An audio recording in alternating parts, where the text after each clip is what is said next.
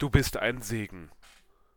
So werden wir mit den Kindergottesdienstkindern am Sonntag wieder einen Kindergottesdienst machen, draußen im Freien, und werden Segenspostkarten basteln. Du bist ein Segen.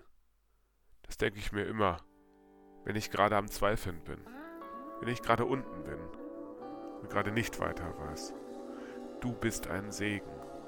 Das sage ich dir, lieber Hörer, lieber Hörerin, zu nicht von mir ausgesprochen, sondern von Gott, der dich so ansieht, so wie du bist und der dein Leben reicher macht.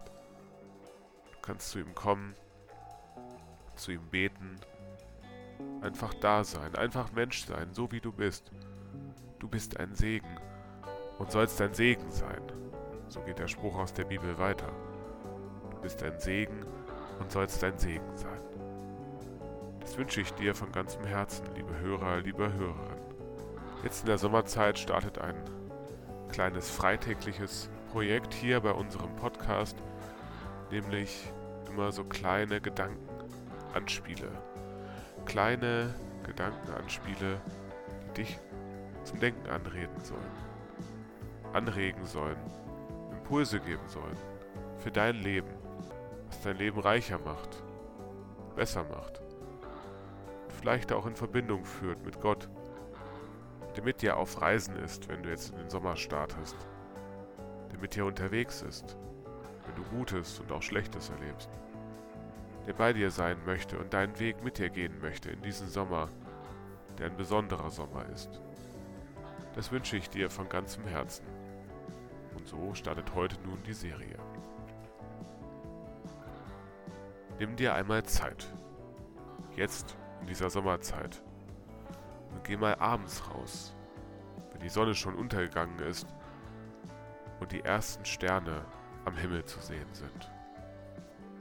Und dann sag dir folgendes, so wie ich diese Sterne betrachte. Genau so betrachtet Gott auch mich. Er sieht mich in diesem riesigen Weltall. Er erkennt mich.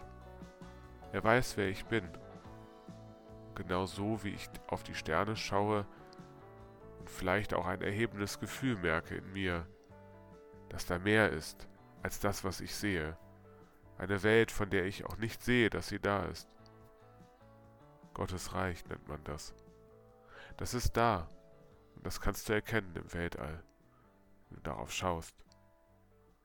Gottes Welt ist da. Sie ist mitten unter uns.